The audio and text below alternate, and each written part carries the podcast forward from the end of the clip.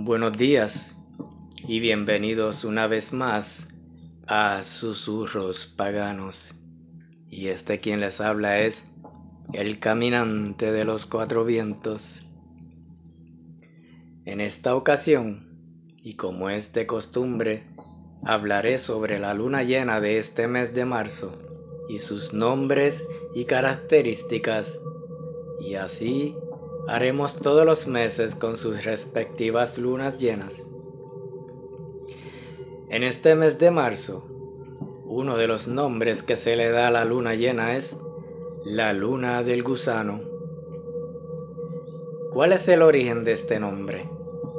Bien, acá en el hemisferio norte y más en los países donde el invierno es más palpable, la temperatura comienza a subir lentamente y la tierra comienza a deshielarse. Aparecen los moldes o agujeros de gusanos, anunciando la vuelta de los petirrojos y la primavera. Las tribus más al norte conocían a esta luna como la luna llena del cuervo, cuando el graznido de cuervos señalaba el final de la estación de invierno o como la luna llena de la corteza, porque el agua formaba una capa delgada de hielo alrededor del tronco de los árboles. Esta se deshielaba en el día y se congelaba en la noche. También la llamaban luna llena de savia, porque marcaba la época en que los árboles comenzaban a reverdecer. Se le consideraba que era la última luna llena de invierno. Este acontecimiento marca el final del invierno y la tierra se prepara a recibir las semillas que fructificarán en verano.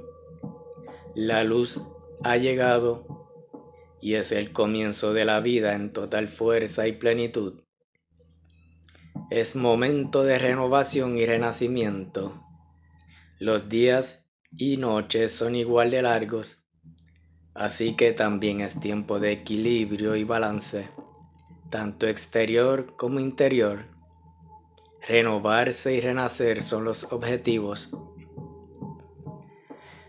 El origen del nombre de este mes proviene del latín Martius, que llega del dios Marte, hijo de Júpiter y Juno. Se le conoce como el dios de la guerra pero era también venerado como una divinidad de la vegetación. Por este motivo, el mes es nombrado en honor a este dios. Poco a poco los rayos del sol la calientan, las lluvias esporádicas la humedecen y así los surcos se abren para dar la bienvenida a la simiente de otra rueda más. El dios tolteca y lugar asociado a esta luna. En el oriente recibimos el consejo de nuestros ancestros y es a través de ellos que nos conectamos con Quetzalcoatl, la serpiente emplumada que aprendió a volar por medio de la sabiduría preciosa. Este guardián del Tlaxhuistlampa o lugar rumbo de la luz el oriente, se erige como el carrizo a fin de ascender toda su energía creadora hasta los mundos. Lo representa el Atecocoli o caracol, símbolo de la evolución constante. Él nos asiste para desarrollar la sabiduría que ha de guiar nuestras vidas. Su manifestación es el rayo de luz primigenio que nos muestra los misterios del universo. Es quien nos enseña la manera correcta de vivir para llegar a ser un verdadero Masehuali o hombre merecido. Aquí en el Tlaticpac, sobre la tierra, en donde la realidad es cambiante y perecedera del mundo. Honro y agradezco al viento del oriente Invoco las fuerzas de la luz para que se ilumine el camino de la humanidad y guíe sus pasos hacia la perfección del ser. Las correspondencias para esta luna llena. Los colores. Se puede utilizar el rojo y el naranja. Los cristales el rubí, cornalina y coral. La dirección del norte hacia el este. Las plantas manzanilla, camelia, copal, caléndula, clavel, canela, cedro, cactus, violeta, arce, girasol. Elementos, viento, tierra. Divinidades, Marte, Ares y Quetzalcoatl. Animales, serpiente, el águila, conejos y cuervos. Palabras claves a trabajar en esta luna llena serán las siguientes. Iniciar con fuerza nuestros proyectos. Equilibrio en todas las áreas de nuestra vida. Llevar a cabo todo aquello que hayamos dejado postergado. Tiempo ideal para trabajar con el equilibrio espiritual y el material.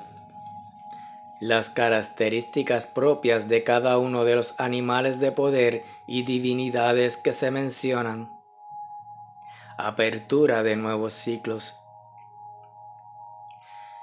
El ejercicio que podemos realizar en esta luna llena del gusano. Objetivos. Hacer conciencia de la importancia que le damos a nuestros proyectos de vida y de misión.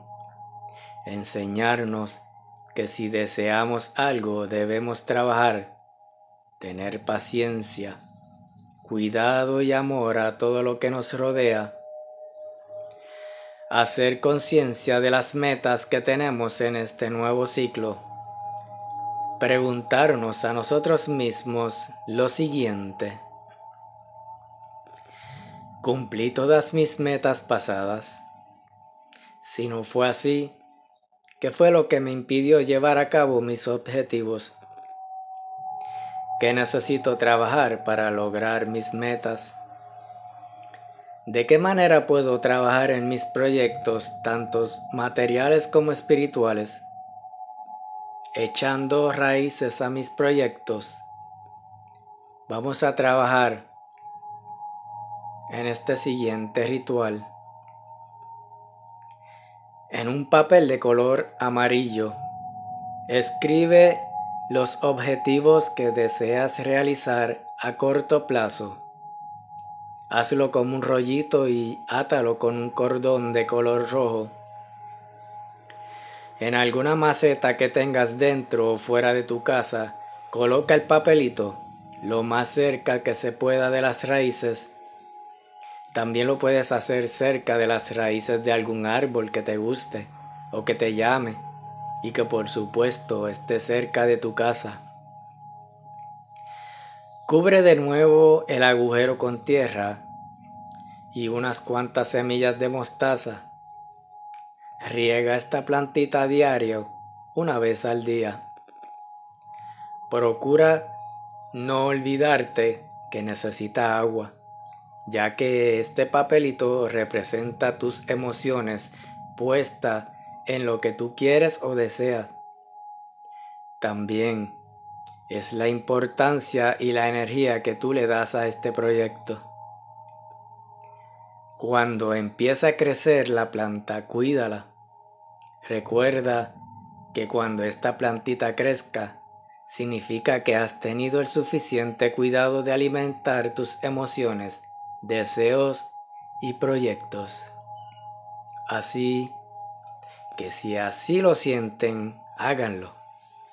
Pónganlo en práctica y reciban los beneficios de su práctica. Y como siempre les digo, que el viento siempre sople a su favor. Y este ha sido el caminante de los cuatro vientos. Ajo.